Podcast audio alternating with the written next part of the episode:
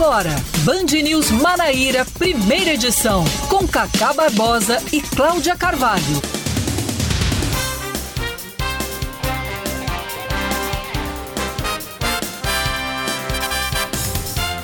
9 horas 23 minutos em João Pessoa, 9 horas 23 minutos na Paraíba. Bom dia, bom dia, bom dia. Hoje é quinta-feira, é véspera de sexta, mas é feriada, dia 21, 21 de abril de 2022, dia de Tiradentes. Está começando o Band News Manaíra, primeira edição comigo, Cacá Barbosa e com Cláudia Carvalho. Bom dia, Cláudia. Muito bom dia, Cacá. Bom dia para todos os nossos ouvintes, para você que está de folga hoje, aproveitando o dia de descanso, para você que, como nós, está trabalhando.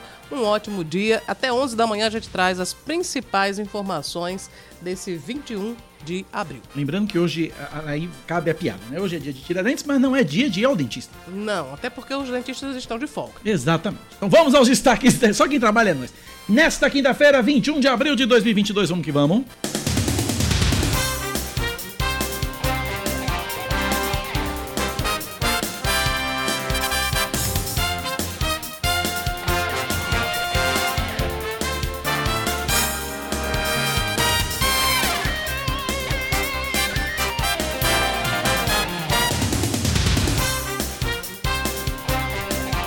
Mais de 15 mil embarques e 12 mil desembarques estão previstos para hoje no terminal rodoviário de João Pessoa. Em comparação ao feriado de Tiradentes do ano passado, a previsão, é, a previsão considera um aumento de 5% na movimentação. De acordo com a administração do terminal, os destinos mais procurados dentro da Paraíba são Campina Grande, Guarabira, Patos, Souza e Cajazeiras. Fora do estado, as pessoas buscam por Recife, Natal e Fortaleza. Apesar da previsão de aumento na movimentação este ano, não devem ser disponibilizados ônibus extras nesta quinta-feira.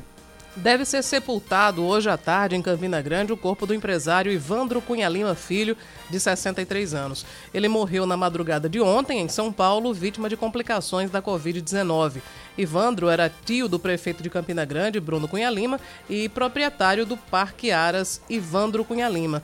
Amante do futebol, ele também já foi diretor do 13 Futebol Clube. Mais um destaque para você: o advogado trabalhista José Silveira passa mal e morre no plenário da Câmara de João Pessoa. Ele participava ontem à tarde de uma audiência pública que discutia mobilidade urbana, quando fez um discurso em defesa dos motoristas de ônibus e sofreu um ataque cardíaco minutos depois. SAMU e o Corpo de Bombeiros foram acionados, tentaram reanimar o advogado, mas ele não resistiu. Em nota de pesar, a Câmara, a Câmara de João Pessoa lamentou o ocorrido. Vi os vídeos, Cláudia, vi o vídeo né, onde acontece, onde o, o, advogado sofre o ataque, a imagem é muito forte. É. E, e é incrível o seguinte, é que todas as sessões especiais, audiências públicas, as sessões ordinárias, tudo é transmitido pela TV Câmara. Isso. É uma praxe até pelo dever de transparência. transparência né? Então ninguém poderia imaginar né, que aconteceria é, algo parecido com aquilo. Então estava sendo transmitida a sessão especial Normal, Como sempre discurso, acontece. Tava, né? era, era o discurso do, do, do vereador Marcos Henrique, do PT, e de repente. Marcos interrompe, interrompe olha para a mesa, mesa, e aí o, advogado aí já a câmera, estava... Aí a câmera lá vai para um plano mais aberto, né? E corta. Né? E, e, depois, quando a, o, a pessoa, o responsável, o técnico que está lá com responsável pela transmissão, entende o que é está acontecendo. Uhum corta rapidamente, mas enfim, é um vídeo muito curto, mas é. É, é, é, é forte, é, forte, realmente. Bom, Seguindo, Cláudia. A Superintendência Executiva de Mobilidade Urbana de João Pessoa altera hoje a operação do transporte público por causa do feriado de Tiradentes.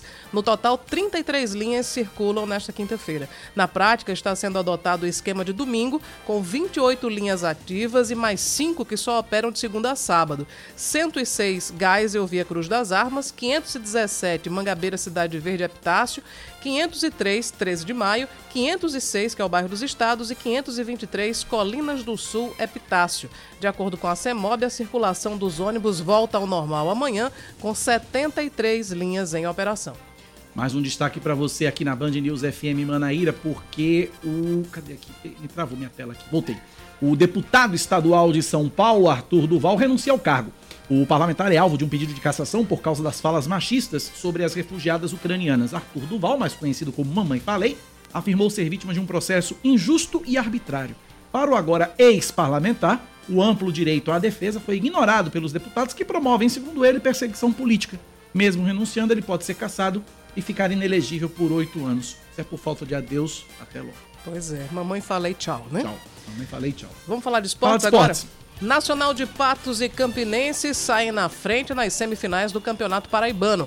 Ontem à noite, no José Cavalcante, o Canário venceu o Botafogo por 3 a 1 Dindê, Felipe Araújo e Romarinho marcaram os gols do Nassa, enquanto Gustavo Coutinho descontou para o Belo. Já no Marizão, também ontem à noite, a Raposa bateu Souza por 1 a 0 gol de Dione e quebrou um tabu do Dinossauro, que não era derrotado em casa no Paraibano desde a estreia na competição do ano passado. Botafogo e Nacional voltam a campo quarta-feira, às 8h15 da noite no Almeidão, e o Belo precisa vencer por dois gols de diferença para levar a decisão da vaga na final para os pênaltis ou por três gols ou mais para classificar direto, para se classificar direto. Já Campinense e Souza se enfrentam no mesmo dia e horário no Amigão e a Raposa joga pelo empate para garantir a vaga na final. Aliás, Cláudio, deixa eu só fazer uma pequena correção, que aí Sim. o erro foi meu, que, eu, que o erro foi meu. Na verdade, o jogo do Botafogo com o Nacional é na terça-feira. Ah, é na terça, não na quarta. É na terça. Na Tá. quarta é que é o Campinense e Souza. 9h29 na Paraíba.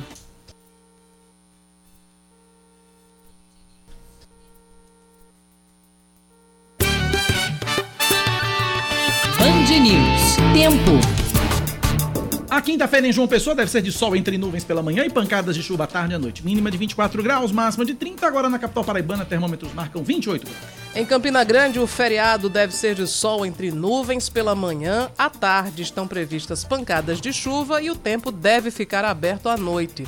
Mínima de 21, a máxima vai aos 31 graus e na Rainha da Borborema a temperatura neste momento é amena, aprazível, 24 graus. 9 horas 30 minutos, 9 e meia. Você ouvinte interage com a gente pelo nosso WhatsApp 9911-9207, 9911-9207. Cláudia Carvalho, 21 de abril, além de ser dia de Tiradentes, tem no seu É, calendário para hoje? Além de ser dia da Inconfidência Mineira e dia de Tiradentes, porque hoje é aquela data que lembra o- a morte de Tiradentes, né? É. ele foi apenas enforcado e esquartejado. né? Apenas, né? Uma brutalidade tremenda. E tem um museu de Tiradentes lá em Ouro Preto que é um- tem um, um totem, é um, um- é um museu interativo. A sentença de morte de Tiradentes é uma peça sinistra, Cacá. Não vi, me É, conte. é, entre outros assuntos, ele, eles, na verdade, a casa onde Tiradentes morava, é, segundo a sentença, teria que ser queimada, Meu jogar sal e, enfim, era uma era uma, era um- uma sentença assim terrível.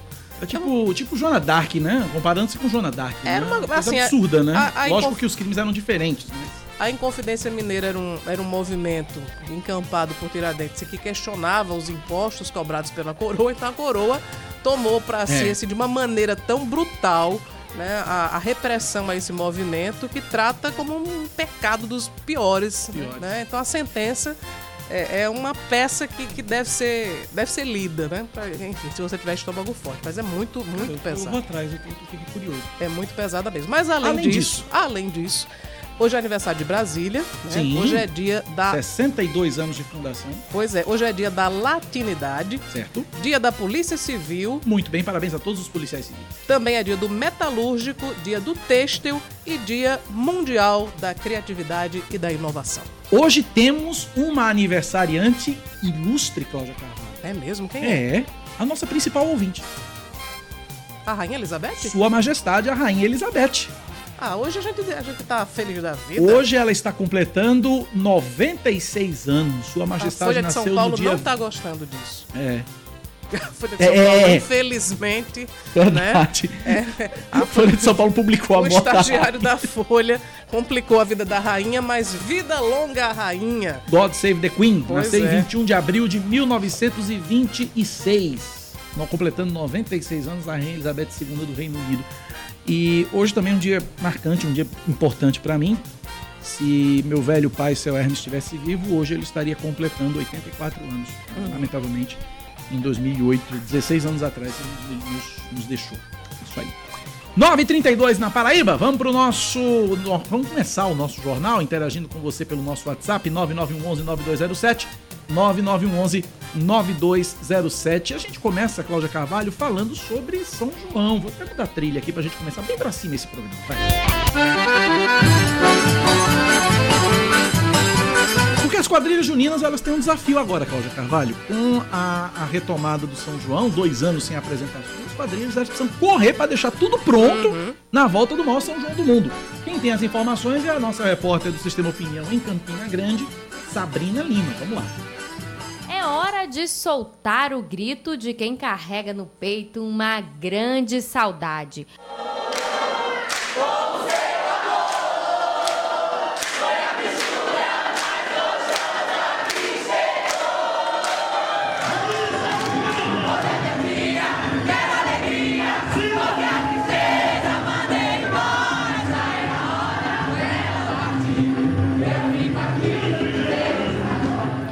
A tristeza de dois anos sem as apresentações durante o São João tá mesmo com os dias contados. Verdade, são, são dois meses, né, praticamente, para montar a quadrilha e esse tempo realmente ficou muito curto, né? A partir do momento que a prefeitura anunciou que realmente o São João iria acontecer, todas as quadrilhas de Campinas de Campina correu, né, para tentar mobilizar os componentes, mobilizar a comunidade, para poder tentar erguer a quadrilha. Afinal de contas, são dois anos parados e é um processo totalmente diferente do que a gente é acostumado, né? De um ano para retomada no outro. A quadrilha Mistura Gostosa tem 28 anos de tradição e a turma está empolgada com o retorno. Ninguém consegue esconder a satisfação de voltar a fazer o espetáculo símbolo da nossa cultura. Enquanto antes da pandemia a gente tinha oito, nove meses de preparação, hoje a gente começou a ter dois né? E é um desafio muito grande para se montar toda uma estrutura, toda uma quadrilha, reunir dançarinos que estavam há dois anos parados, que é, eu acho que é o mais difícil hoje. Mas a gente está aí, está tentando, a gente está confiante em Deus, a gente vai conseguir. E o maior grito, eu sempre digo, na, dentro do arraio vai ser a saudade que a gente vai transmitir desses dois anos parados. Aqui o espírito de união e cooperação são essenciais. Um passa a coreografia para o outro. São horas e dias de dedicação. Com a chegada do mês de maio, o ritmo fica ainda mais frenético. Demais, demais. Tem sido bem corrido para a gente, ainda mais agora, né, que foi liberado após, após março, né? A gente geralmente tinha nos meses anteriores o costume de iniciar as nossas atividades em janeiro, mas com esse desafio por conta da pandemia, só nos restaram do, entre dois a três meses no máximo e estamos correndo contra o tempo né? Agora, iniciando no final de semana, mas no próximo final, na próxima semana iniciamos durante a semana. Estamos tentando conciliar entre trabalho, estudo, ensaio. A quadrilha tem dois coreógrafos. Para Rodrigo, já são 22 anos criando passos e coordenando as dezenas de casais. Ele confessa, esse será o ano mais desafiador da sua carreira. O trabalho que a gente tem para fazer em seis meses a gente vai ter que fazer em dois meses. E assim, trabalho bem feito, bem elaborado, então a gente está correndo contra o tempo. Correr para deixar tudo pronto e ensaiado é um desafio. Mas todo mundo sabe que quadrilheiro tem fôlego de sobra, de quem tem como combustível o amor por essa linda tradição. A gente passou dois anos parado, imagina aí como é que estava o coraçãozinho apertado. Será que vai ter São João? Quando disseram, esse ano vai ter São João, aí todo mundo foi só alegria. E é isso que vocês vão passar em todos os espetáculos que vocês vão. Com certeza, com certeza. Pode esperar uma mistura muito alegre, muito irreverente, diferente de tudo que já foi visto, viu?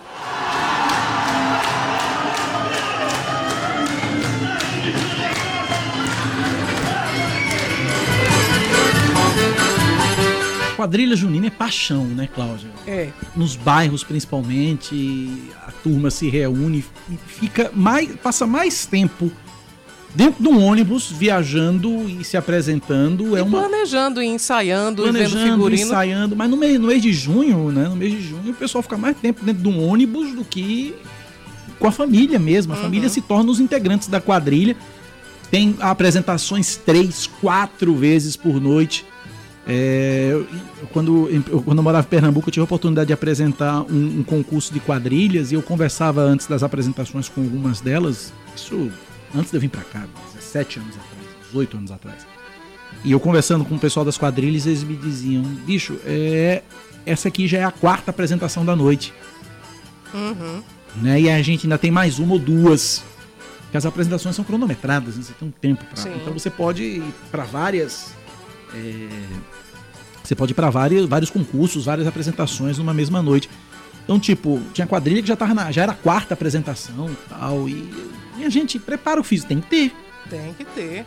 Tem que ter E a muito. preparação da- das quadrilhas juninas, é, guardadas as devidas proporções, aqui no Nordeste é algo parecido com as escolas de samba do Rio de Janeiro, né? Verdade. Né? E até porque tem. Com alegorias, eles levam Sim. alegorias pro, pro, pro, pro palhoção, né? Que a gente chama, pro espaço de dança, né? Eles levam alegorias, levam. Enfim, é, é- é comparável realmente ao desfile das escolas de E- samba do Rio de enquanto Janeiro. a gente vê, por exemplo, aqui em João Pessoa a gente tem um carnaval tradição, que, que o pessoal fica literalmente de pires na mão, esperando contribuição da prefeitura, não sei o quê, para fazer o desfile.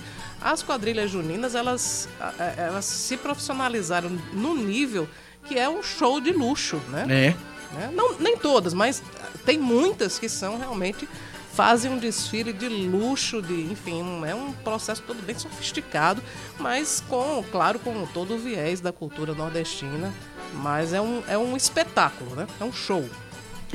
É isso. Ba- ba- Bacana, bacana.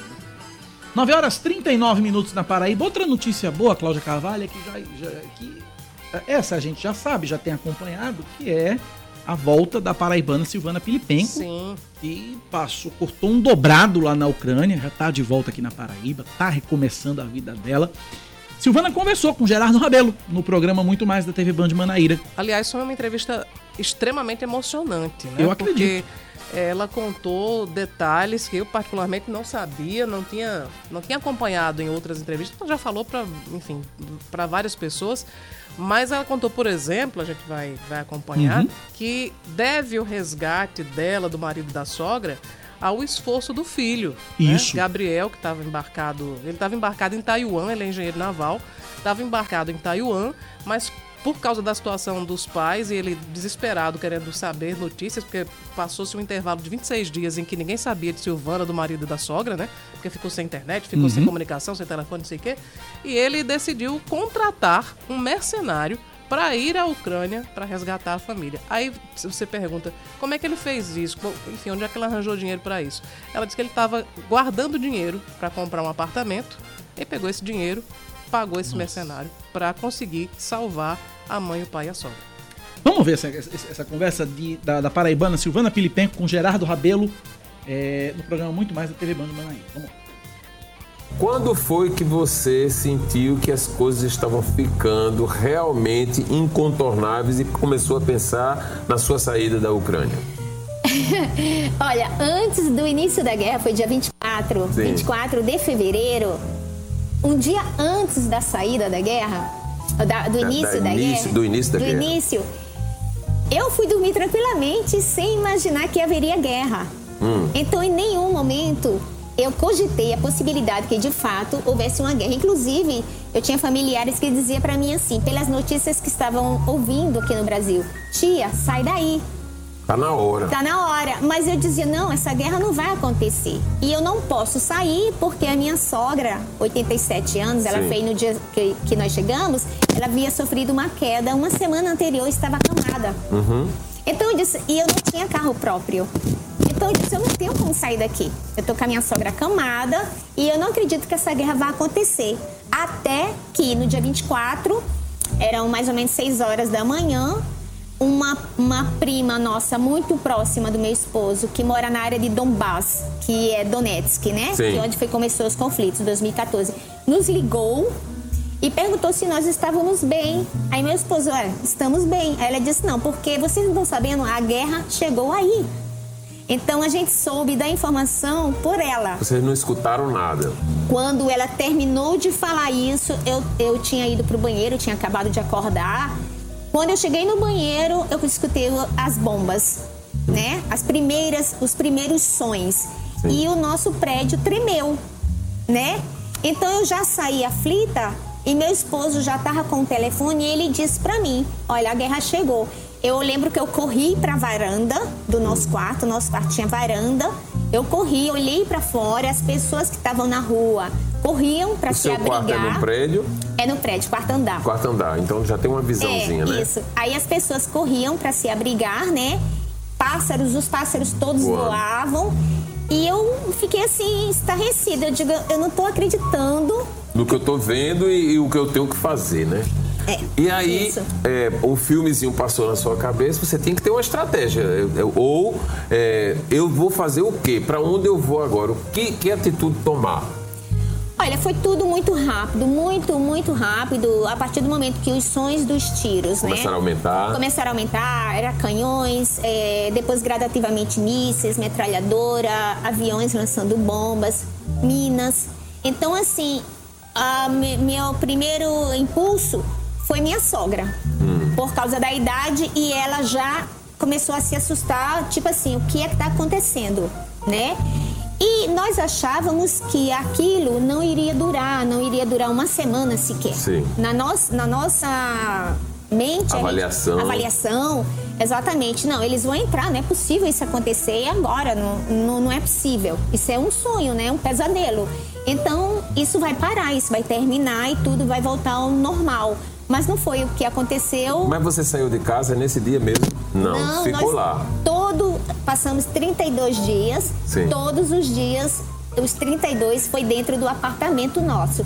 Que, por sinal, ele foi atingido com uma mina, né?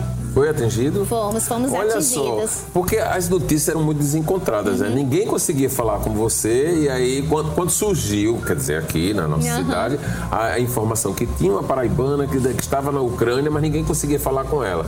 Você só saiu depois de 30 dias do... do... 32. 32. Ficamos do dia 24 do início Sim. da guerra ao dia 28 de março. Sim.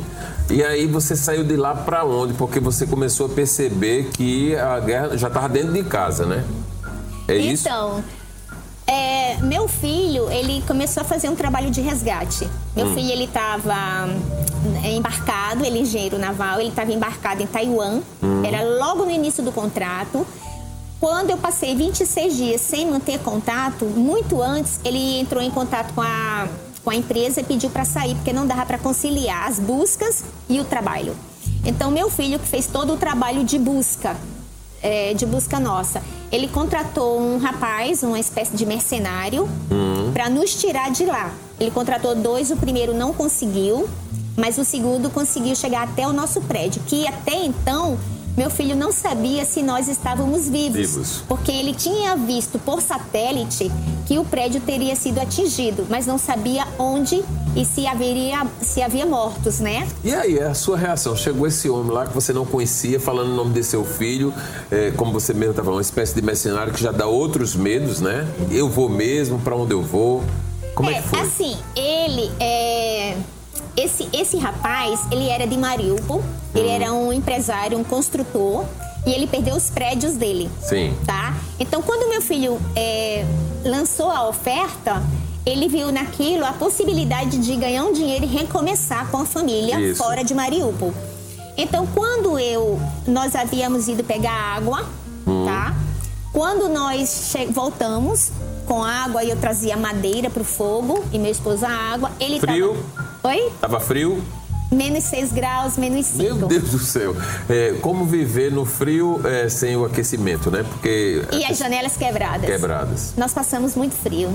Geralmente eu usava quatro meias, quatro calças compridas de lã. Muito frio nós passamos, muito. Uhum. E comida?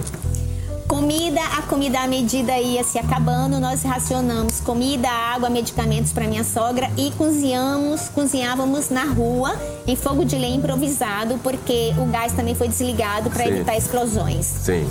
E aí, é, é, conseguia comida como? Onde os mercados ainda tinha lugar que funcionava? É, quando o início da guerra, logo no início, Você fez um abastecimento? É, eu tinha, eu tinha um tempo atrás estudado um pouco sobre sobrevivencialismo e eu imaginei a- o que acontece no início de uma guerra. A primeira coisa que é a água e os alimentos. Sim. Então vamos para os alimentos, né? Vamos comprar. Mas a gente chegava nos supermercados já quase não encontrava, assim tinha prateleiras inteiramente vazias. Então o que nós podíamos comprar, nós compramos, né? E levamos para casa. E depois já não havia mais é, Onde é, comprar. onde comprar, onde comprar. Então, o que nós tínhamos, é, nós nos alimentamos com aquilo e é, éramos solidários entre os vizinhos, né? Por exemplo, se eu tinha demais uma cer um certo alimento, eu dava para alguém né? Isso. Outra pessoa vinha, trazia. Não era bem uma troca, era um gesto solidário, né? isso. E assim, era incrível, porque quando a gente, quando eu dizia assim, ah, eu vou dar tal alimento para tal pessoa.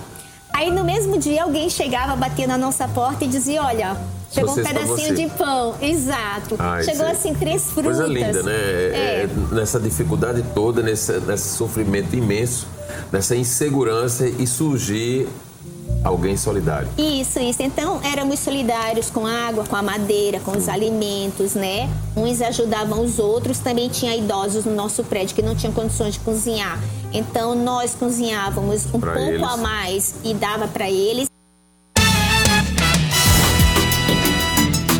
Que história. Pois é. A entrevista completa tá no canal da TV Band Manaíra no YouTube, tá? Você procura pelo. Foi ontem foi a entrevista? Foi, Cláudio? Não, foi antes de Foi ontem. anteontem, né? Você vai lá no YouTube da TV Band Manaíra, procura lá o Muito Mais do dia 19 de abril e tem lá o programa completo e você vai conferir a entrevista completa de Gerardo Rabelo com Silvana Pilipenko. Realmente foi é, marcante, foi emocionante, uma entrevista muito forte, realmente. Pois Um é. relato marcante. Exatamente. Bom, Cacá, a gente vai passar 9h49. agora... Vai passar agora uma, uma entrevista com uma, uma mulher indígena e que também é uma, uma mulher na política da Paraíba, detentora de mandato. Vamos conversar com uma única mulher indígena que é vereadora, que tem mandato Caramba. na política da Paraíba, que é Claudeci da Silva Braz de Mello, é conhecida como Cal. Ela é cacique da aldeia Montemor, é, que fica em Rio Tinto. E a partir de agora a gente conversa com ela. Essa semana nós tivemos né, o, o Dia do Indígena. Anteontem, né? Antes, antes de ontem, né? E, enfim, vamos saber como é que foi essa trajetória dela. Uma mulher que, que é, é- é líder de uma, de uma aldeia indígena, que também é uma liderança política da região. Cal, bom dia. Seja bem-vinda aqui ao Band News Manaíra, primeira edição. Bom dia, Cláudia. Bom dia, Cacá. Bom dia a todos os ouvintes da Band News. É um prazer estar fazendo parte desse dia tão importante, né, na história da Você mulher. uma primeira pergunta? Claro, Cláudio? fica Eu queria perguntar para a vereadora, não no, não no olhar, não no seu olhar, vereadora, mas no olhar do seu povo, da sua tribo. O que, o, o que é para sua tribo, o que é para o seu povo ter uma representante na política, uma vereadora? Ainda mais sendo a única mulher indígena a ocupar um cargo desse tipo. Bom, eu acredito que assim eu tenho tido o respaldo do meu povo, o respeito de ter ingressado na política através da luta de um movimento que a gente vinha participando, do fortalecimento da mulher, não só no espaço da política, mas em todos os espaços. E graças a Deus eu posso dizer hoje que sou orgulho para o meu povo estar nessa, nessa parte da política representando eles. Então, assim, a gente tem crescido muito, tem tido uma admiração, tem tido envolvimento de mulheres participando hoje dentro do movimento social, tanto na política como em outras esferas. Eu tenho sido, graças a Deus, motivo de orgulho para o meu povo potiguara. Mas antes de você conseguir o espaço de destaque, ser eleita, antes de ser é, é, cacique, como é que foi esse percurso? Né? É, porque a gente imagina que, enfim, na política, pelo menos, a gente sabe que existe, é, é, é um, é um espaço que é bem, bem agressivo com os homens e com as mulheres também, até um, um componente de discriminação. Como é que foi para você enveredar pela política? Cláudia, é, a minha trajetória, ela- é, a minha trajetória não foi fácil, né? Primeiro que a gente vem de uma cultura onde o machismo predomina, né? O, o patriarcado é muito forte. Então eu sempre fui de, de fazer meus trabalhos do- do- pelos bastidores, auxiliar alguns caciques que já me antecederam. E dentro disso a gente foi criando o desejo de ingressar dentro do movimento indígena. Não, não, não de imediato na política, mas sim dentro do movimento indígena onde a mulher tivesse um protagonismo. Não foi- vou dizer a você que não foi fácil, foi muito difícil a gente romper as barreiras do preconceito, em especial dentro da nossa própria família e dentro da nossa cultura. Mas foi uma, um- uma luta que a gente vem galgando a cada ano, conquistando os nossos espaços. Porque uma das coisas que eu tenho dito é que nós não precisamos ocupar os nossos espaços porque tenha cotas ou porque a gente seja obrigado a participar, e sim porque nós conquistamos os nossos espaços de respeito, de, de conquista nas nossas lutas, e a gente foi dando visibilidade a isso, até que chegou o momento em que a própria comunidade indígena me indicou para ser representante na política partidária. Né, porque a gente tinha necessidade de alguém que nos representasse, que falasse das nossas angústias, das nossas dificuldades e dos acessos que nós precisávamos ter dentro da política. Então foi assim é, uma trajetória de luta, de conquistas, né, a cada dia que a gente vê se movimentando. E hoje a gente tem um grupo de mulheres muito forte, mas que na política até agora só sou eu a representar. Vereadora, vereadora, e como é, é, o seu dia a dia dentro da Câmara Municipal? E eu pergunto sobre o seguinte aspecto: como é que você foi recebida pelos demais vereadores? Você sente algum tipo de preconceito, algum tipo de retaliação por parte dos seus pares ali na Câmara Municipal, vereadora? No meu primeiro mandato, sim.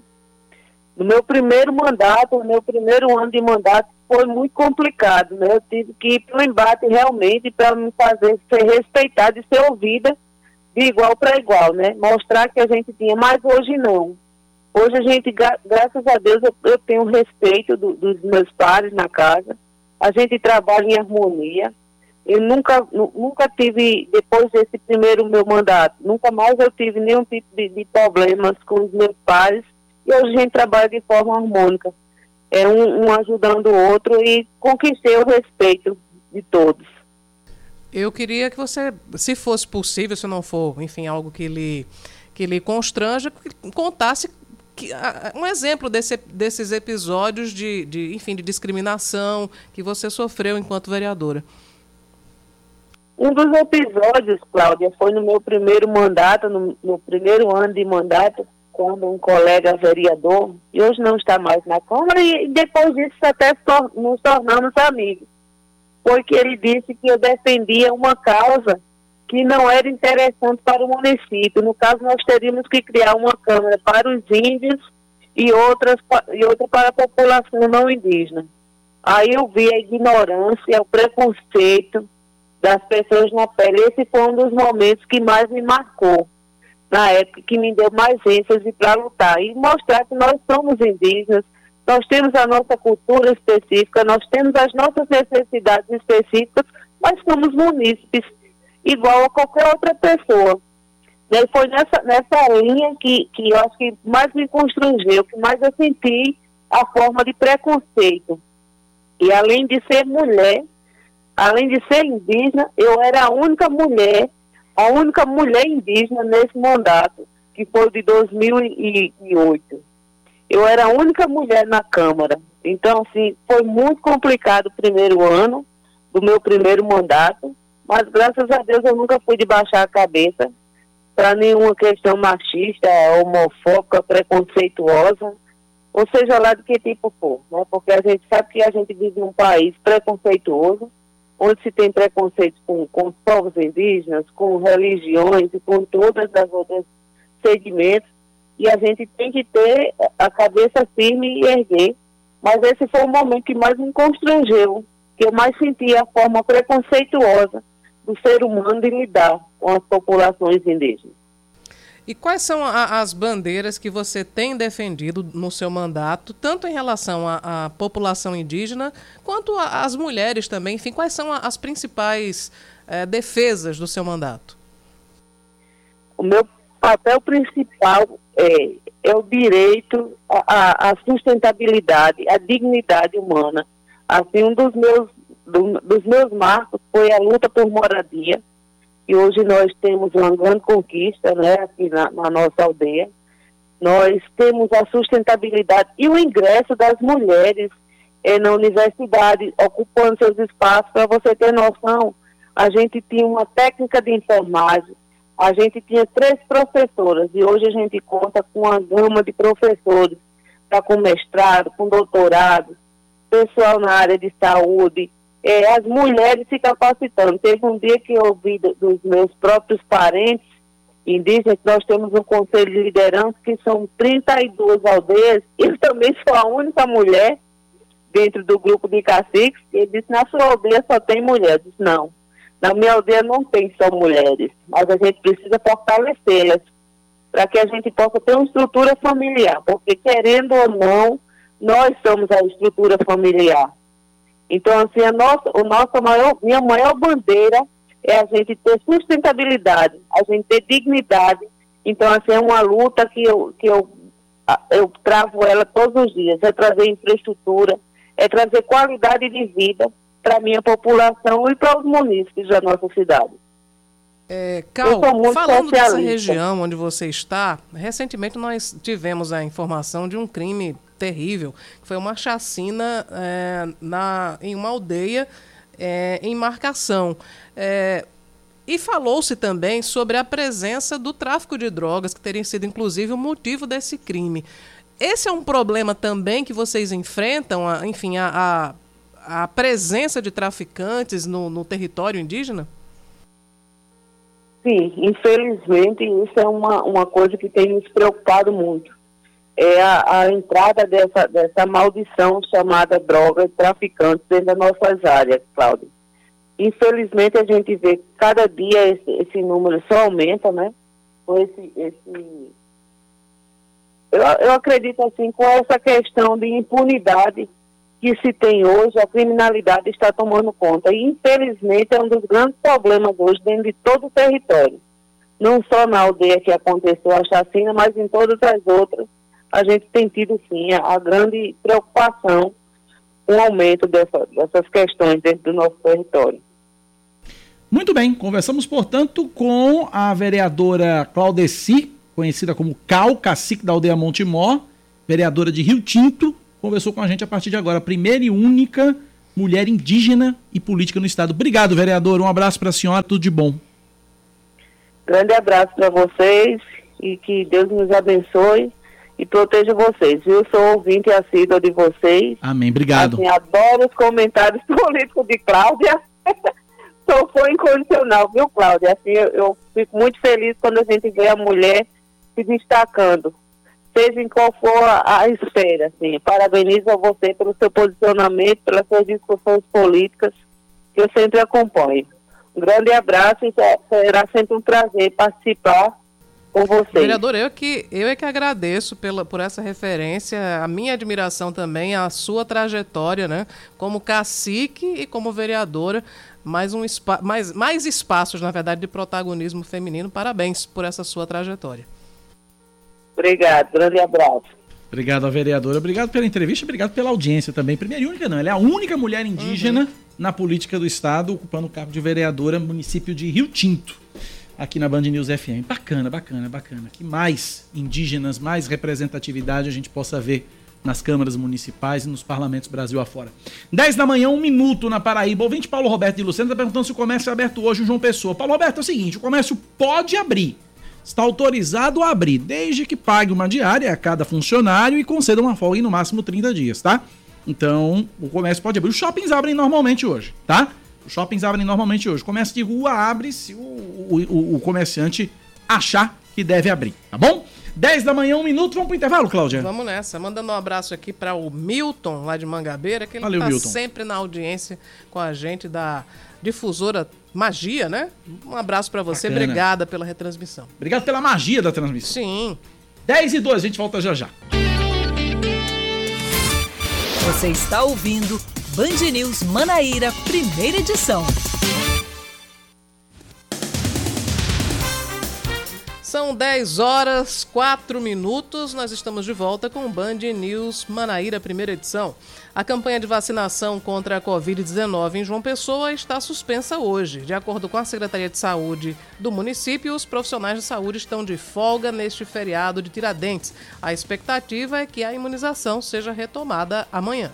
Os PROCONs estadual e da região metropolitana de João Pessoa investigam a suspeita de cartelização no mercado de venda de combustíveis na capital. Os órgãos informaram ter recebido denúncias de mais de uma fonte e criaram uma comissão para apurar crimes contra a ordem econômica possivelmente praticados pelas distribuidoras. Ontem foram ouvidos um representante do Sindicato do Comércio Varejista de Derivados de Petróleo do Estado da Paraíba e o proprietário de um posto de combustível da capital. Na próxima semana, devem prestar depoimento representantes das distribuidoras e nos próximos dias, outros donos de postos. A Polícia Rodoviária Federal na Paraíba dá início à Operação Tiradentes, a ação que começou nesta, madu... Eita, nesta madrugada e segue até domingo, reforça o policiamento nos trechos de maior risco de acidentes de trânsito e também de crimes. O fluxo de veículos nas rodovias federais deve ser intenso, principalmente hoje de manhã e no domingo à tarde. Durante toda a operação, estão sendo intensificadas as fiscalizações com o uso de bafômetros para coibir a embriaguez ao volante, além de ultrapassagens proibidas, o excesso de velocidade, o não uso do cinto de segurança por todos os ocupantes do veículo, a falta do capacete para motociclistas e passageiros, entre outras infrações. A- o cantor Flávio José e a cantora Valquíria Santos vão abrir o São João de Bananeiras no dia 17 de junho. As atrações foram anunciadas ontem durante evento realizado na cidade. Também aparecem na programação nomes como Elba Ramalho, DJ Alok, Gustavo Lima, Luan Santana, Duílio Mendes, Ranieri Gomes e Ramon Schneider. Um dos mais tradicionais da Paraíba, o São João de de Bananeiras, vai ser realizado pela primeira vez durante 30 dias, de 17 de junho a 17 de julho, em nova estrutura, no estádio Governador Clóvis Bezerra, o Bezerrão, com capacidade para 40 mil pessoas. Tá aí a Loki também no São João de Bananeiras. Informações não conta, Cláudia Carvalho, que a Loki estaria comprando uma cobertura em João Pessoa para vir morar ou pelo menos passar temporadas em solo paraibano. Prova que a Loki não é bobo nem nada, né? bobo Sabe o que é nada. bom. Sabe o que é bom? A coincidência de atrações, alguns artistas que estarão no São João de Campina também estarão no São João de Bananeiras, talvez se deva ao fato de que a empresa que administra os dois, as duas festas é a mesma, né? Que é a Middle. Middle. né, a Middle Promo, que, que é, enfim, é a mesma, a mesma empresa que gerencia realiza as duas festas. Vamos a mais um destaque. Vamos a mais um destaque. O deputado federal Daniel Silveira é condenado pelo STF por estimular atos antidemocráticos e ameaçar instituições. De Brasília, Márcio Rocha. O Supremo Tribunal Federal ainda precisa publicar o acórdão do julgamento do deputado federal Daniel Silveira, já que ainda cabem embargos na decisão para só depois a Câmara continuar o processo de cassação de mandato do parlamentar. Por ter sido condenado a oito anos e nove meses de prisão na ação penal por incitação à violência e ameaças a ministros da Corte, ele deve cumprir uma parte da pena em regime fechado. Dos 11 membros do plenário do Supremo, apenas o ministro Nunes Marques votou pela absolvição do parlamentar. Alexandre de Moraes, relator do caso, votou pela condenação de Silveira, destacando a diferença entre opinião e os crimes que foram cometidos pelo parlamentar. A Constituição não garante a liberdade de expressão como escudo protetivo para a prática de atividades ilícitas, para discurso de ódio. E é tão difícil pra essa galera entender, né, Cláudia? Eu, não, sinceramente, não. Eu acho que eles entendem, né? Ou nem, Eles- nem desenhando vai, né? É, e, e, é, o julgamento ontem teve alguns lances impressionantes. Um é que demorou muito para acontecer porque o advogado de Daniel ele se recusava a fazer o, o teste, né? Exatamente. De Covid para poder ter acesso ao plenário do, do, do Supremo. Outro foi uma frase aí que o Daniel disse é, fora do STF que a menor cadeia do mundo é a toga do ministro Alexandre de Moraes. Segundo o Daniel, nela só cabe um bandido, um marginal. É um marginal. Bacana, termo que Cláudia. É o bacana é o relato. de- eu vou até, vou até colocar o áudio aqui, rapaz, antes de, de seguir. Bacana é o relato do ministro Luiz Fux contando a história do, do, do- do advogado que não queria é, to- é, fazer o teste Aham. pra, pra, pra Covid. Vamos ouvir.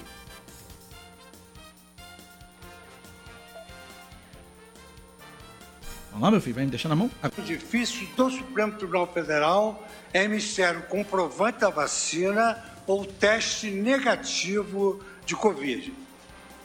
É, tem início o advogado inscrito para representar o denunciado é, recusou-se a fazer o teste, noticiando que não tomara a vacina. Portanto, na oportunidade, foi interditada ah, o seu ingresso no prédio do Supremo Tribunal Federal. Posteriormente, foi disponibilizado à Sua Excelência um link para que fizesse a sustentação por videoconferência, o que o eminente advogado também não aceitou. Por fim, já agora, três horas da tarde, 24 minutos, o advogado é, aceitou submeter para ingressar no edifício do porque voltou aqui, eu tava procurando aqui o termo que, ele, que, ele, que, que o Luiz Fux usou hum. para relatar esse, esse, esse episódio aqui. O Instagram que me, me trollou aqui. Mas é, sensacional esse relato. É, é uma cena surreal, né? Surreal, uma surreal o relato toda. do Luiz Fux. É uma pena que o Instagram aqui me travou aqui, me trollou aqui, rapaz. Mas é, eu, vou achar o termo e digo para vocês. Tá. É, ontem também, durante esse, é, esse julgamento, teve outro lance impressionante, foi a leitura né, de uma das declarações de Daniel Silveira, em que ele fala o que, que deveria ser feito com o Alexandre de Moraes e chama ele de cabeça de ovo. É. Ele diz que deveriam jogar a cabeça de ovo no do balde do lixo. Né? E o próprio Alexandre de Moraes, quando estava ouvindo esse relato, ele começou a rir. Ele mesmo começou a rir, depois foi quando a, a representante da PGR também falou. A continuação do áudio aqui de Luiz Fux, vamos lá. O advogado também não aceitou. Por fim, já agora, três horas da tarde, 24 minutos, o advogado é, aceitou submeter-se ao teste é, da Covid. Realizado o teste, o resultado foi negativo. De sorte que essa demora pelo julgamento, para início do julgamento, se deu por conta dessa recalcitrância indevida do advogado da parte. Pronto, era esse o termo. Recalcitrância indevida. Vou começar a usar esse termo agora. É, você está sendo recalcitrantemente indevido. Recalcitrantemente indevido. Gente do céu, adorei o termo. Pra, pra, pra, ó, o, o termo, novo termo para traquinagem. Recalcitrância indevida. É, depois da mesóclise de Michel Temer, agora temos a recalcitrância, esse, a recalcitrância indevida para é, é, aumentar o nosso vocabulário. Exatamente. Vamos falar de esportes agora? Sou eu, tu? É você. Muito bem, destaque da Copa do Brasil. Nem eu, nem tu, Cláudio Carvalho. É Yuri Queiroga.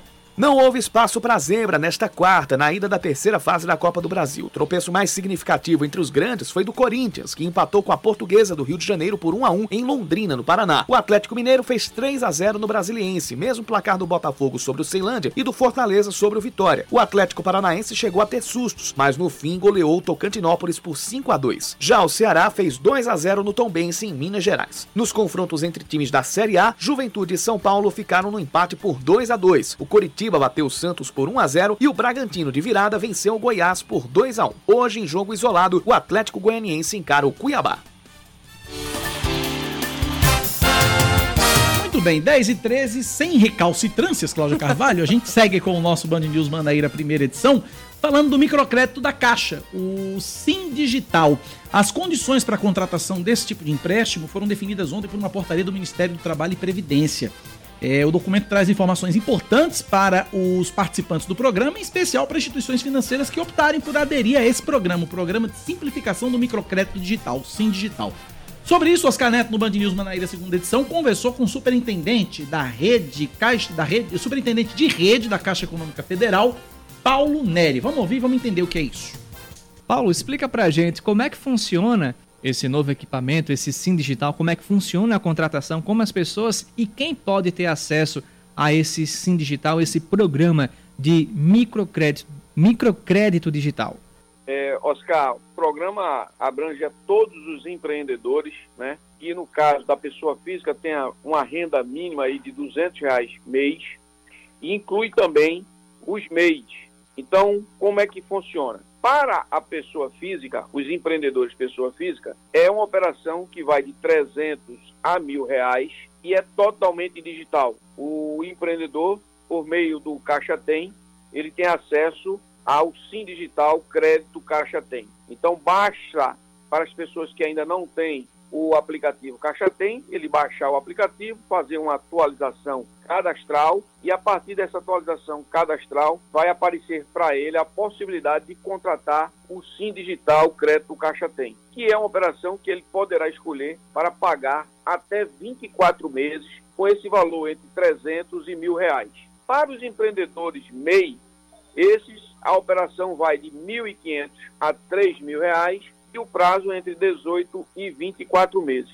Com a diferença que para os MEIs eles precisam ir em qualquer agência da Caixa Econômica Federal, levando aí, né, sua certidão de MEI, a declaração do Simples Nacional e sua documentação pessoal, identidade, CPF, um comprovante de residência e o seu comprovante de estado civil. Então, só precisa ir para a Caixa os empreendedores enquadrados no MEI, né? Os demais, que são as pessoas físicas e que tem sido a grande procura, tá, Oscar? Eles fazem toda a resolução da sua contratação por meio do aplicativo Caixa Tem. E para informação, nós já temos mais de um milhão de contratos né, já realizados nesse, nessa modalidade que nós estamos chamando de SIM, Digital Crédito Caixa Tem. É o maior programa de microcrédito aí do Brasil, Oscar. Muito bem. Aí quer dizer que esse microcrédito, esse programa também é oferecido, esse crédito é oferecido também até para as pessoas que, digamos assim, estão com o nome sujo na praça? Eles também podem ter acesso a esse crédito também? Oscar, excelente pergunta. Dá oportunidade de esclarecer. Também, como eu disse, para todos os empreendedores, independente dele estar ou não, digamos aí, com cadastro limpo, né? Então, as pessoas, o microcrédito, aliás, o microempreendedor que porventura esteja com alguma ocorrência no SPC, no Serasa, isso não é impeditivo para a contratação do Sim Digital Crédito Caixa Tem. O sistema está preparado para isso e vai ser a oportunidade dele né, colocar esses recursos ali no seu pequeno negócio e fazer ele movimentar e quem sabe aí à frente ele poder limpar seu nome também na praça. Exatamente, é uma boa oportunidade, bem como você deixou bem claro. É, Paulo, muito obrigado pela sua participação e um bom trabalho para as equipes da, da Caixa Econômica aqui durante esse, esse processo, durante essa, essa oferta de crédito para as pessoas. Oscar, eu que agradeço o espaço né, para a gente fazer essa prestação de serviço aí para a sociedade. Aproveito para dizer que as pessoas que tiverem mais dúvidas podem utilizar o nosso telefone, o 0800 104 0104, repetindo, 0800 104 0104. E para as capitais, 4004 0104. Repetindo, 4004 0104, para tirar suas dúvidas. Tá dada a dica então. 10 e 18. Olha, Cláudia, o Pedro Limeira lembra pra gente aqui quem leu a denúncia contra o Daniel Silveira foi a subprocuradora-geral da República, Lindora Araújo. Uhum. Foi Lindora Araújo que leu. Que falou sobre o cabeça de E ovo. falou do cabeça de ovo. Tá bom. 10 e 18. O canabidiol pode melhorar a memória de mulheres na menopausa. Uma pesquisa da Universidade Federal do Rio Grande do Sul revelou que essa substância, que é derivada da cannabis, atua como neuroprotetor depois da redução da produção do estrogênio. E ontem aconteceu um evento beneficente realizado em comemoração aos oito anos da criação da Associação Brasileira de Apoio Cannabis Esperança. Joana Brito acompanhou como foi. A Associação Brasileira de Apoio Cannabis Esperança, a Abrace, está completando oito anos de fundação e para comemorar a data foi organizado um evento com diversos serviços à população. Tem teste para glicemia, aferição de pressão arterial, corte de cabelo, lanche, palestras. Tudo acontece no Parque da Lagoa Solon de Lucena. Eu estou aqui com o Cassiano Gomes, ele que é fundador da Abrace e vai contar um pouquinho para a gente como é que tudo está acontecendo por aqui. Fala um pouquinho desse dia de comemoração. Bem, é um dia de comemoração, confraternização entre os colaboradores, né, entre os associados e a sociedade. A gente convida todo mundo para participar e dividir com a gente esse momento né, tão importante, tão difícil chegar até aqui. Né? Cassiano, são oito anos de fundação. Queria que agora você falasse um pouquinho sobre esse trabalho né, que é realizado pela Abrace. É, a Abrace ela nasceu da necessidade dessas famílias de encontrar uma solução barata né, e de qualidade. Nós importávamos o óleo dos Estados Unidos e esse óleo ele é dolarizado. Então Em 2015, nós tivemos uma alta de dólar e foi quando eu realmente decidi encontrar uma solução. E aí eu tomei a responsabilidade para mim. Iniciamos a cometer o crime para salvar a vida. Né? Constituímos um advogado, entramos na justiça. Em 2017 nós ganhamos essa autorização. De lá para cá, né, a nossa luta tem sido somente garantir a qualidade, se encaixar na, na, nos acordos judiciais, né, cumprir as regras da Anvisa e a gente está conseguindo. Né? Então, eu acredito que a gente veio para ficar, não há mais como parar a Abraço. Quem quiser conhecer mais sobre o trabalho realizado pela Abraço, como é que faz? Olha, pode ir no nosso site abraçoesperança.org.br, né, as redes sociais, ou vir aqui, em, aqui na Lagoa, em João Pessoa, né, pode vir, eh, estamos abertos é, para receber qualquer pessoa que queira conhecer né, ou mesmo tirar informações. Né. Temos também os números telefônicos que estão no nosso site. Temos aí o atendimento das 8 às 18. Ok, Cassiano, muito obrigada pelas informações. Aí, 10 da manhã, 20 minutos. Cláudia Carvalho, o que faremos? Faturaremos e depois retornaremos. Band News FM. Em um segundo, tudo pode mudar. Você está ouvindo Band News Manaíra, primeira edição. 10 horas do dia, 23 minutos da hora. Uhum, assim homenageando diz... Giovanni Menezes. Dom Gijo, sempre. Um beijo para Dom Gijo e para Beth Menezes. 10 e 23 o Ministério Público da Paraíba vai investigar o Hospital Municipal do Valentina em João Pessoa. O órgão instaurou o procedimento ontem para averiguar a situação do local e as denúncias de superlotação, demora de até 4 horas para consulta e falta de médicos. A investigação acontece depois de uma fiscalização do Conselho Regional de Medicina da Paraíba realizada anteontem, motivada pelo pedido de demissão de nove médicos. De acordo com o Sindicato dos Médicos da Paraíba, os profissionais apresentaram queixas como questões salariais e sobrecarga de trabalho. Com a falta de médicos, o hospital está atendendo apenas casos de urgência e os que não se encaixam são encaminhados para a unidade de pronto atendimento do Valentina ou para o Hospital Estadual Arlinda Marques, que voltou a atender casos de síndrome gripal. Mais de 8 milhões e 600 mil doses de vacinas contra a Covid-19 já foram aplicadas na Paraíba. De acordo com a Secretaria Estadual de Saúde, quase 3 milhões e meio de paraibanos, o equivalente a 86,15%, da população tomou a primeira dose e mais de 3 milhões e 200 mil pessoas estão com o esquema básico completo, o que representa 80,54% da população paraibana.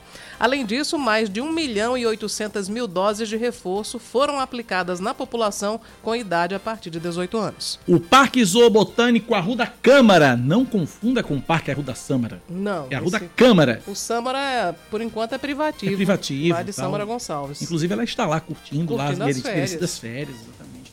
Mas enfim, o Parque Zoobotânico Arruda Câmara, a Bica, em João Pessoa, funciona normalmente neste feriado de Tiradentes. O espaço fica localizado no bairro do Roger, ele funciona das 8 da manhã às 5 da tarde, com a bilheteria fechando às 4. A entrada custa apenas R$ reais, mas crianças de até 7 anos e idosos acima dos 65 não pagam ingresso. Um homem de 26 anos, considerado um dos mais procurados da Paraíba, é preso pela Polícia Civil.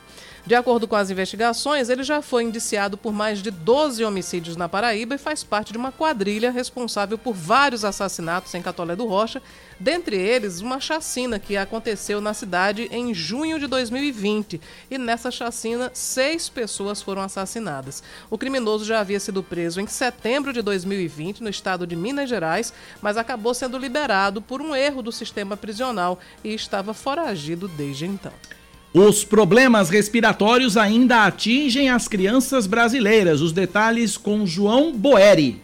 O Brasil segue com redução do número de casos de síndrome respiratória aguda grave. Entretanto, quase 50% dos registros entre os dias 10 e 16 de abril são na faixa etária de 0 a 4 anos. A informação é do último boletim Infogripe da Fundação Oswaldo Cruz. A instituição ressalta que a incidência da síndrome em crianças, que antes estava em ascensão no país, não apresenta crescimento e ainda aponta para a tendência de queda. O município de Corumbá, em Mato Grosso do Sul, é a cidade com maior nível de crescimento da síndrome neste momento no país.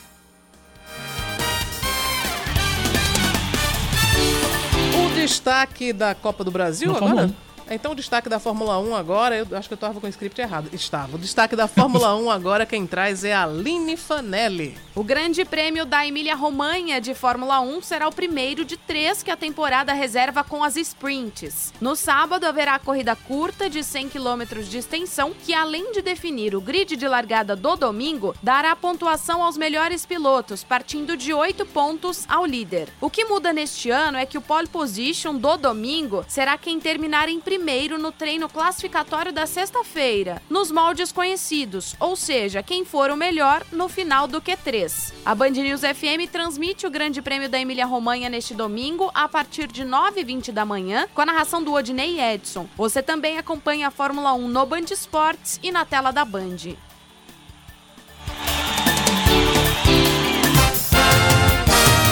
Muito bem, 10 da manhã, 27 minutos na Paraíba, 10 e 27. Hoje é quinta-feira, é feriado, mas ele participa com a gente ao vivo.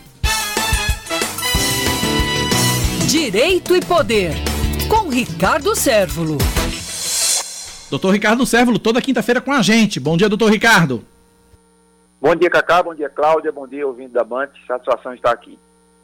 Projeto de lei que regulamenta o direito de greve no serviço público, doutor Ricardo. Pois é, é um projeto de lei que vai fazer, é, se propõe a fazer essa regulamentação do direito de greve no serviço público. É o projeto de lei 45 barra 22. Ele, Cacá e Cláudia, o ouvinte, ele é de autoria do deputado Gilson Marques, ele é do Partido Novo de Santa Catarina. E esse projeto de lei, ele visa suprir a lacuna que existe, ainda existe né, na legislação, para complementar o inciso 7 do artigo 37 da Constituição Federal. É, ele, ele, é importante também que se diga que esse projeto de lei ele não se aplica para algumas categorias, porque elas, essas categorias são consideradas de serviços, serviço essencial. É o caso das Forças Armadas, das polícias militares, civis, bombeiros, e outros servidores que estejam atuando diretamente na segurança pública. É, dentre algumas é, garantias que há dentro do projeto de lei inicial, né, é que deve haver é, desconto do salário, desconto do salário automático do servidor que participar de, um, de uma greve que seja ilegal.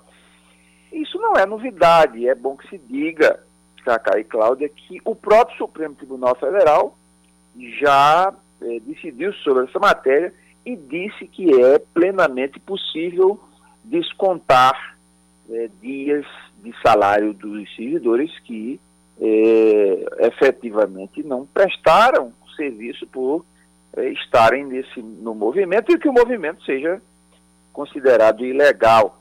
E cá para nós não é justo que a sociedade pague por um serviço que não foi prestado. É, e nesse projeto também é, consta que os dias que não foram trabalhados né, por quem estiver parado, esses dias não podem ser contados para aposentadoria, eles não podem ser é, contados para a decorrência do estado probatório do servidor, não pode é, receber uma, uma, uma qualificação para progressão dentro da carreira do servidor, benefícios de um modo geral, férias, previdência, enfim, tudo isso não pode ser é, somado a, ao tempo de, de serviço do servidor. É, também uma coisa interessante é que o gestor que for responsável pelo setor paralisado, ele pode contratar um prestador de serviço para exercer a função que esteja é, sem, sem, sem ter cobertura é, do serviço público. Em caso de, de, greve, por exemplo, do setor de tributos, é curioso isso também, é, dá prioridade para os caminhões, no setor de aduana, da, da aduana, né? os caminhões que é, queiram passar e estejam no bloqueio, que esses caminhões é, tenham a passagem livre, ou seja, para que a vida da sociedade não fique é, prejudicada por conta do, do, do, da ação. Né? O projeto ainda permite demissão por justa causa do servidor que participe de greve ilegal, sempre com a, a premissa da ilegalidade da greve. O projeto será analisado pelas comissões, devidamente, né, pelas comissões de trabalho ainda, comissão de administração, de serviços públicos, a, a CCJ, e depois será votado, será encaminhado para o, o plenário da Câmara dos Deputados para que receba a votação.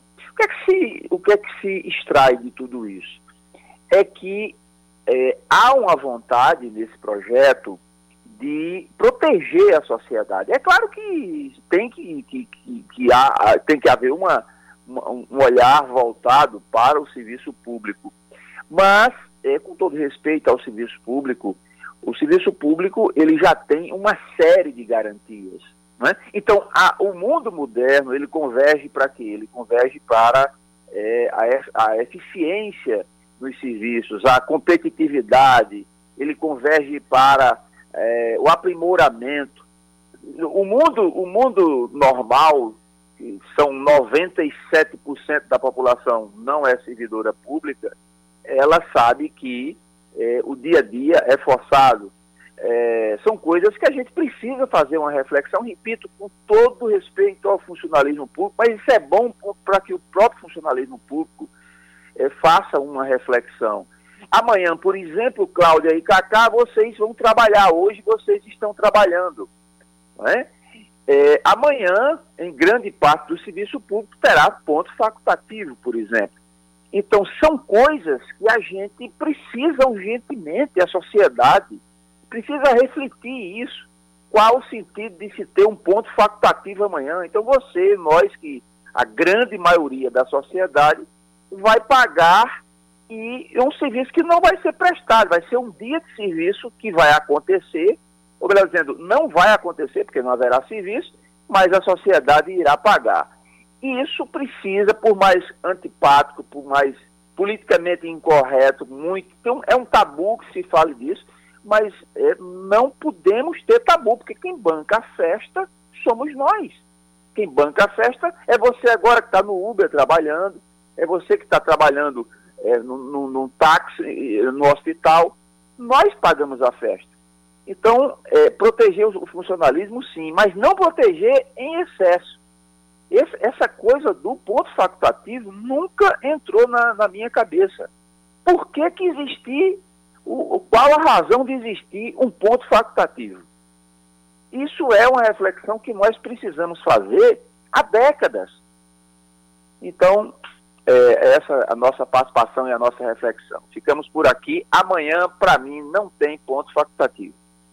Um abraço, doutor Ricardo. Obrigado pela participação. Até a próxima quinta. Um abraço. 10 da manhã, 35 minutos na Paraíba. Só reforçando e complementando a informação e reforçando o que disse o doutor Ricardo Sévolo, na verdade, o ponto facultativo amanhã é somente para os servidores Federal. da esfera federal os servidores estaduais e os servidores municipais, pelo menos aqui em João Pessoa, não sei nos outros municípios, mas pelo menos aqui em João Pessoa, não é ponto facultativo. Amanhã as repartições públicas municipais e estaduais funcionam normalmente. É, ontem o presidente da Câmara ele informou aos funcionários que a Câmara Municipal de João Pessoa também terá ponto facultativo. Vereador Dinho Dausley, Câmara Municipal amanhã, Isso. ponto facultativo. 10 da manhã, 35 minutos na Paraíba, 10 e 35 A gente segue com o nosso Band News Manaíra, primeira edição. O ministro do Tribunal de Contas da União, Haroldo Cedras, pede mais prazo e trava a privatização da, Petro, da Eletrobras, melhor dizendo.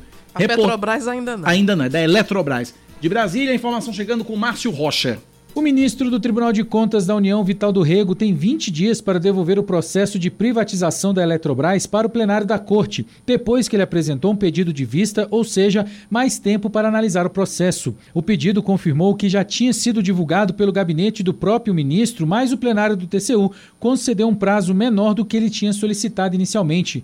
Vital do Rego pediu 60 dias para analisar a ação, alegando que o voto do relator não tinha sido disponibilizado para os demais ministros em tempo hábil para se ter uma compreensão técnica de uma matéria de tamanha complexidade. Essa é a segunda etapa do julgamento que analisa a venda da estatal e era visto com preocupação do governo que temia que a conclusão desse processo ficasse inviabilizado para este ano, já que eleições serão realizadas em outubro. A intenção do Palácio do Planalto é concluir a desestatização até o dia 13 de maio, considerado pelo mercado financeiro como prazo limite para que investidores possam entrar no negócio. Na sessão, Vital do Rego afirmou que a privatização tem algumas fragilidades, criticou a proposta apresentada pelo governo que não trouxe trouxe todas as informações necessárias e negou que a posição dele seja apenas política. Isso é problema do governo. O governo passa, mas esse tribunal que tem mais de 150 anos, ele não pode rasgar a Constituição que lhe deu esta obrigação como um dos principais mistérios da sua atividade, sob pena da gente não ter muito o que fazer aqui. No voto que apresentou na sessão, o ministro Haroldo Cedrais afirmou ser favorável à privatização,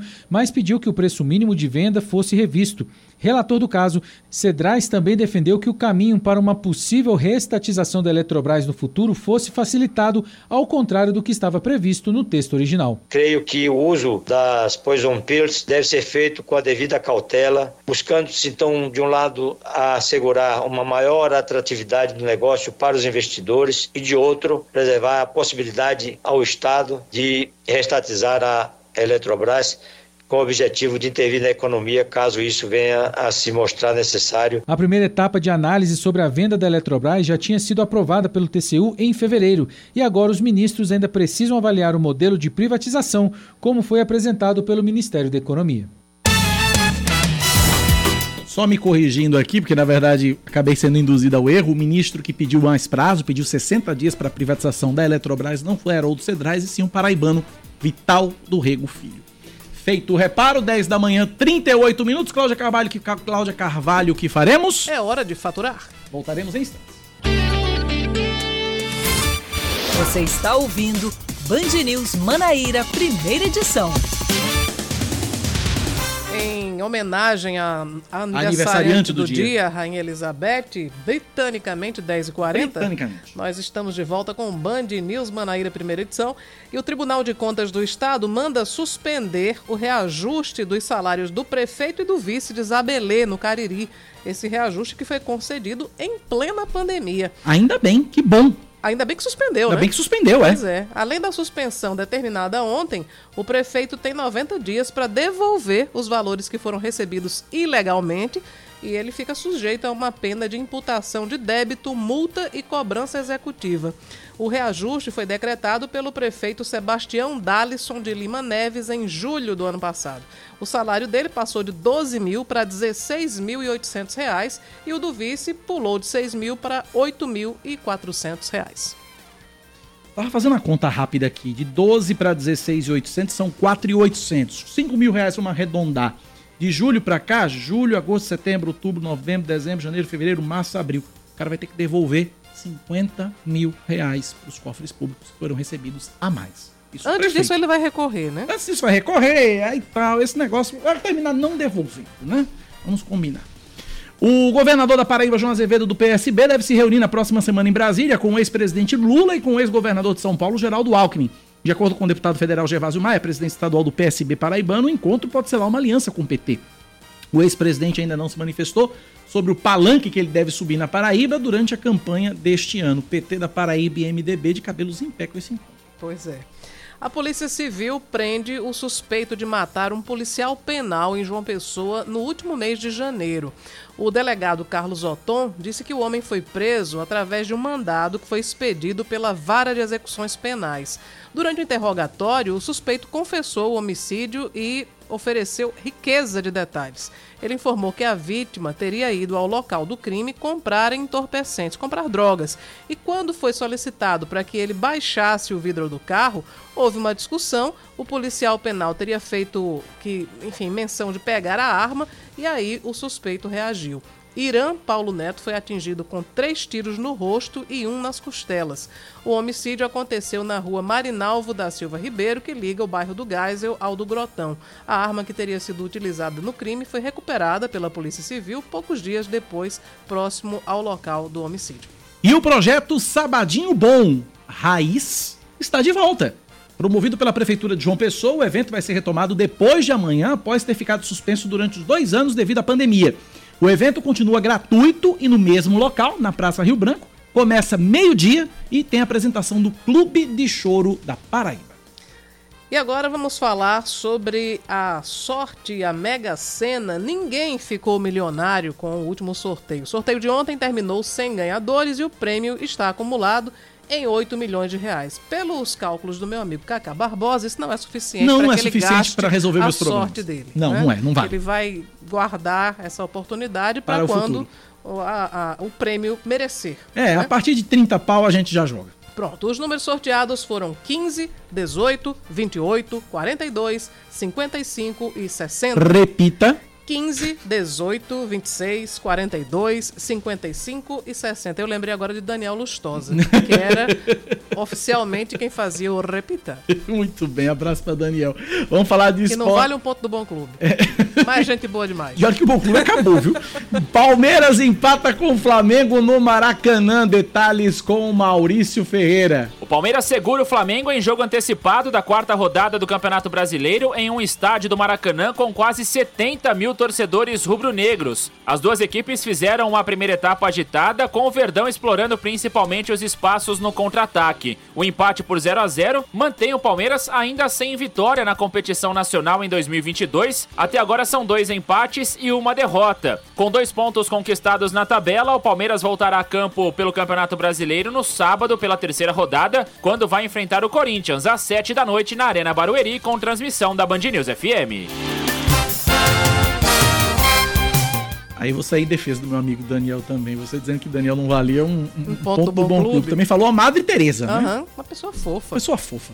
10h45, olha, Cláudia, representantes da Secretaria de Saúde da Paraíba receberam ontem uma homenagem na Assembleia Legislativa pela condução da pandemia no Estado. Quem acompanhou essa, essa solenidade foi a repórter da TV Band Manaíra, Silvia Oliveira.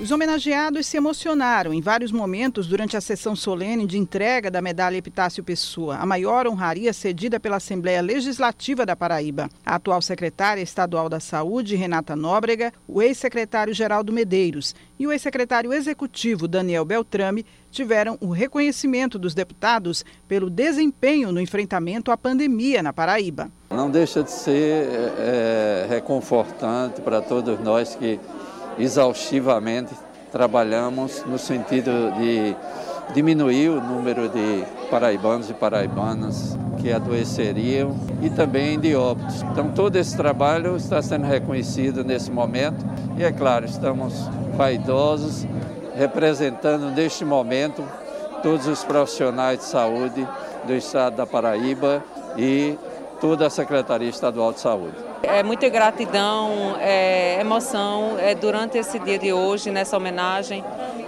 do deputado Jeová Campos. Então, agradecemos a todos os profissionais de saúde que trabalharam diuturnamente com o invisível, não sabiam o que era a doença. Estão lá em março aprendendo, conhecendo e agora nós estamos com a vacina disponível em, todo, em todos os postos de vacinação e o resultado do terceiro país em melhor vacinação. Então, esse, essa homenagem de hoje vai para todos os profissionais de saúde que estiveram sempre à frente desse processo e conduziram também o cuidado dos nossos paraibanos. Para Daniel Beltrame, a emoção foi dupla. O médico paulista, que agora preside a Fundação Paraibana de Gestão em Saúde, também recebeu o título de cidadão paraibano. É uma luta pela vida, 25 meses de luta pela vida, luta de todas as trabalhadoras e dos trabalhadores de saúde do Sistema Único de Saúde Paraibano. E não tem como não sentir, a gente esteve de perto, do lado de tudo. São 10.199 vidas perdidas e a gente pode salvar outras tantas. Mas isso vai ficar imprimido na nossa história, na nossa vida. Fomos nós, Deus, quis Deus que fomos nós, os homens e as mulheres, a enfrentar esse momento. Mas tem muito aprendizado e isso vai nos ajudar a fazer a Paraíba não parar de crescer. E a emoção de ser agora um paraibano? É enorme. É a maior honra que você pode ter, né? Você não nascer num estado, mas ser abraçado pelo seu povo, isso é prova da generosidade do povo paraibano, que é lindo de viver. Parabéns aos homenageados. 10h47, Cláudia, o Corinthians de Leandro Oliveira sofreu ontem na mão da portuguesa carioca pela Copa do Brasil, mas conseguiu sair de campo com um empate. Yuri Queiroga conta pra gente. Fora de casa, mas com grande maioria de torcedores do Corinthians no Estádio do Café, em Londrina, no Paraná, o Timão fica no empate por 1 a 1 com a portuguesa da Ilha do Governador pela ida da terceira fase da Copa do Brasil. A equipe carioca abriu o placar logo no primeiro minuto. Após Cairon roubar a bola do volante Xavier, Cafu invadiu a área e bateu no canto direito de Ivan, que fazia sua estreia como titular no Corinthians. No fim do primeiro tempo, em jogada rápida de Fagner e Gustavo Silva, Jô recebeu o cruzamento na área e empatou. Na etapa final, o técnico Vitor Pereira, que já tinha escalado o zagueiro Robert da base, mandou a campo os atacantes Giovanni e Wesley. Luan, que foi relacionado, não saiu do banco de reservas. Giovanni perdeu duas chances ao chutar de fora da área. Para Vitor Pereira, essas e outras oportunidades foram desperdiçadas por causa da ansiedade do time. Eu tenho uma oportunidade e então quero agarrar aquela oportunidade e quero fazer tudo. E quero chutar e quero e, e chuto do pé esquerdo, chuto do pé direito, trilho a bola, não bato bem na bola. Às vezes finalizações simples, que é só tocar, é só tocar, não é bater, não é? Não, é? estávamos ali a falar. Agora um bocadinho, eu disse, vocês querem matar o, goleiro, não é? querem matar o goleiro adversário, é bater a bola com muita força. A bola tem que ser batida com qualidade. O jogo de volta entre Corinthians e Portuguesa do Rio é no dia 11 de maio, às 9h30 da noite, na Neoquímica Arena, em São Paulo. Um novo empate leva a decisão da vaga nas oitavas de final da Copa do Brasil para os pênaltis. Antes, o Timão tem uma sequência dura de partidas. No sábado, tem o derby contra o Palmeiras pelo Brasileirão na Arena Barueri, às 7 da noite. Já na terça, tem o Boca Juniors pela Libertadores na Neoquímica Arena.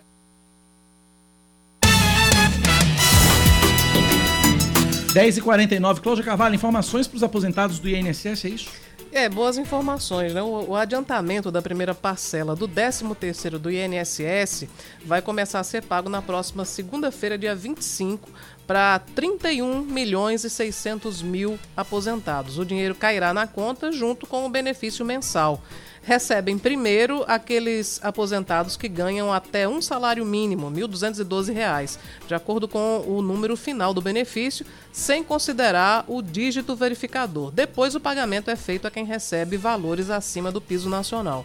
O INSS INSS disse que serão injetados mais de 56 bilhões de reais na economia, 28,3 bilhões são para o adiantamento da primeira parcela do 13º, que será paga na competência de abril, e mais 28 bilhões e 300 milhões de reais da segunda parcela, que será liberada na competência de maio, recebida entre o final de maio e começo de junho. Tem direito ao 13º aposentados, pensionistas e os trabalhadores com auxílio doença e auxílio acidente. Não recebe a gratificação natalina os segurados que têm o chamado BPC, que é o benefício de prestação continuada, e aqueles que têm renda mensal vitalícia. A consulta ao valor exato do 13º do INSS já pode ser feita pelo beneficiário através do aplicativo ou do site Meu INSS. Para quem já estava aposentado em janeiro de 2022, a primeira parcela corresponde corresponde à metade do valor do benefício. Já a segunda parcela tem desconto do imposto de renda para quem é obrigado a pagar imposto. E ainda falando sobre dinheiro no bolso, um levantamento feito pelo Instituto Opinion Box em parceria com a Serasa aponta que 40% dos inadimplentes pretendem usar o dinheiro do saque extraordinário do FGTS para quitar dívidas. Reportagem chegando de Salvador com Lara Cursino.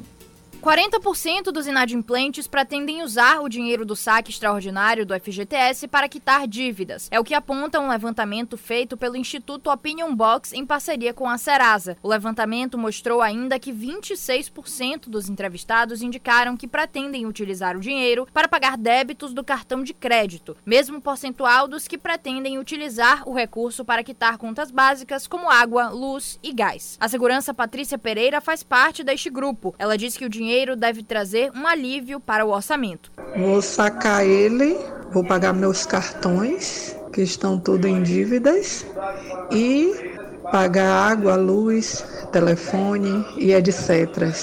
Mas chegou numa boa hora. Que bom, né? Para o economista Antônio Carvalho, para quem está endividado, usar o dinheiro para quitar os débitos é um bom negócio. Pagar dívida é sempre bom. O brasileiro tem uma máxima de que zelar pelo nome é algo muito importante. As pessoas até dizem que estão com o nome sujo quando estão negativadas. Isso significa que elas entendem-se como maculadas, como manchadas. Pagar serviços essenciais como energia, telefonia, água ou adquirir algum bem importante, algum bem ou serviço importante, é lógico que isso é algo positivo. Utilizar esse recurso para satisfazer essa necessidade ou se livrar de uma responsabilidade. Ainda de acordo com o estudo, 13% dos entrevistados afirmam que vão usar o FGTS para fazer compras em supermercados e 12% estão fazendo planos de investir a quantia. Para o estudo, foram ouvidos 1.679 usuários da Serasa. O pagamento do fundo de garantia vai até 15 de junho, de acordo com o mês de nascimento do trabalhador. 10h53, Cláudia. Vamos trazer aqui mais informações. Ah, doenças respiratórias são mais comuns no outono, quando há imunidade baixa e transmissão de bactérias em locais fechados. Resfriado, gripe, crise de asma, bronquite, sinusite e pneumonia são algumas doenças respiratórias comuns nessa época do ano. Da capital mineira fala Gabriele Álvares. Com o avanço da vacinação contra a Covid-19, outras doenças respiratórias devem dominar os diagnósticos neste outono em Minas Gerais. Segundo a Fundação Ezequiel Dias, a previsão é de que a sazonalidade dos vírus respiratórios retorne ao padrão pré-pandemia, observado até 2019, como destaca a referência técnica do Laboratório de Vírus Respiratórios da entidade, André Leal. Desde o início da pandemia, o coronavírus SARS-CoV-2 ele vem sido o agente mais frequentemente identificado nessas amostras. Então, no primeiro trimestre de 2022 também não foi diferente. A gente observou essa mudança no final de março para a entrada de abril.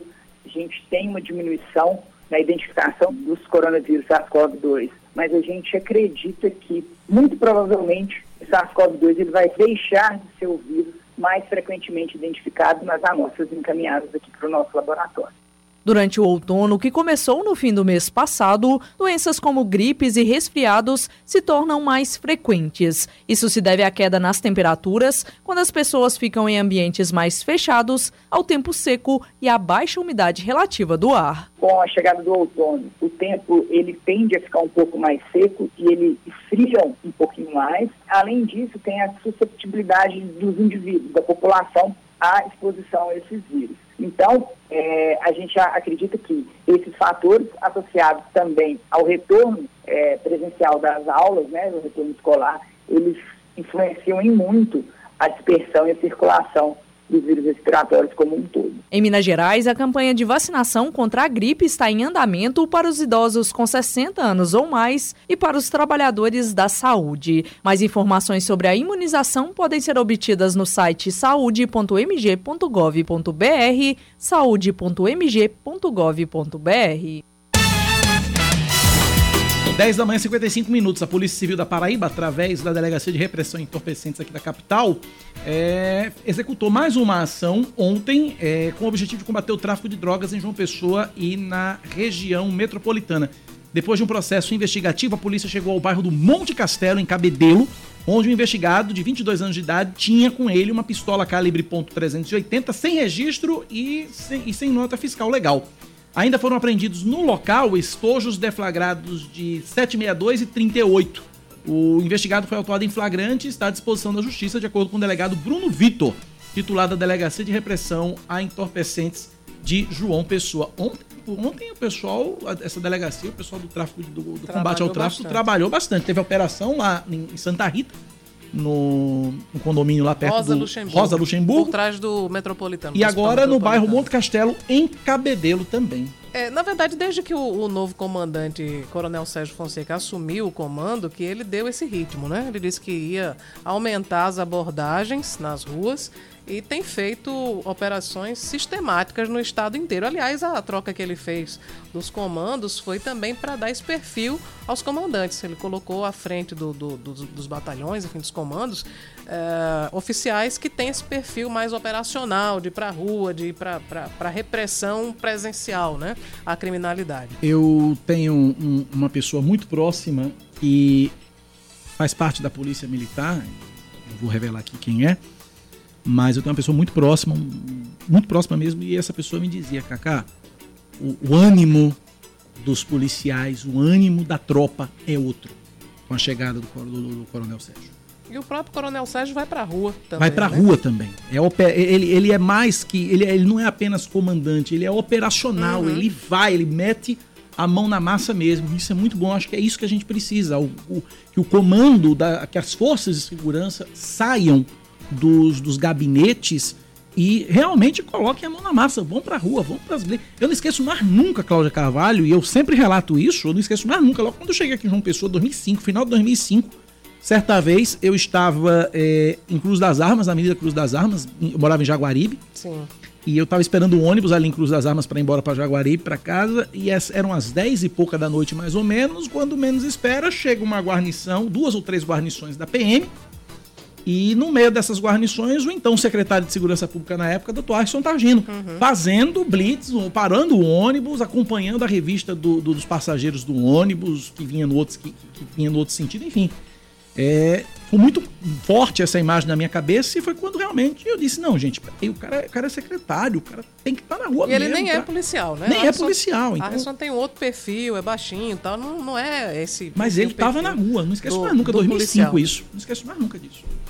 10 da manhã, 59 minutos na Paraíba. Cláudia Carvalho, é um K, é um B, é um? Ossi! Acabou-se, é ponto final do Band News Manaíra, primeira edição. Agradecendo a você pela audiência, pela companhia deste feriado. Amanhã, sexta-feira, estaremos aqui. Eu, logo cedo às 6 da manhã, com o Expresso Band News Manaíra. Às 9h20, Cláudia chega para comandar o Band News Manaíra, primeira edição, junto comigo. Mas, porém, contudo, todavia, entretanto, temos tem TV, hoje, né. Cláudia? Hoje tem muito mais ao vivo, normalmente, apesar do feriado, mas eh, haverá programa, né, como sempre ex- eh, existe. E com a sua hoje, participação. Com a minha participação e hoje também uma entrevista com a deputada estadual Rafaela Camaraense. Muito bem, na TV Band Manaíra, canal 10.1 em João Pessoa, 7.1 em Campina Grande, 518 na NET Claro TV. Eu, às 4 da tarde, também estarei ao vivo neste feriado com o Brasil Gente Paraíba, trazendo um resumo completo da área policial, falando de política, economia, o noticiário completo para você saber de tudo neste feriado de Tiradentes. E até amanhã aqui na rádio. Cláudia, até mais tarde na TV. Até. Valeu, gente. Obrigada Obrigado pra todo audiência. mundo. Vem aí o Band News Station. Até amanhã. Valeu.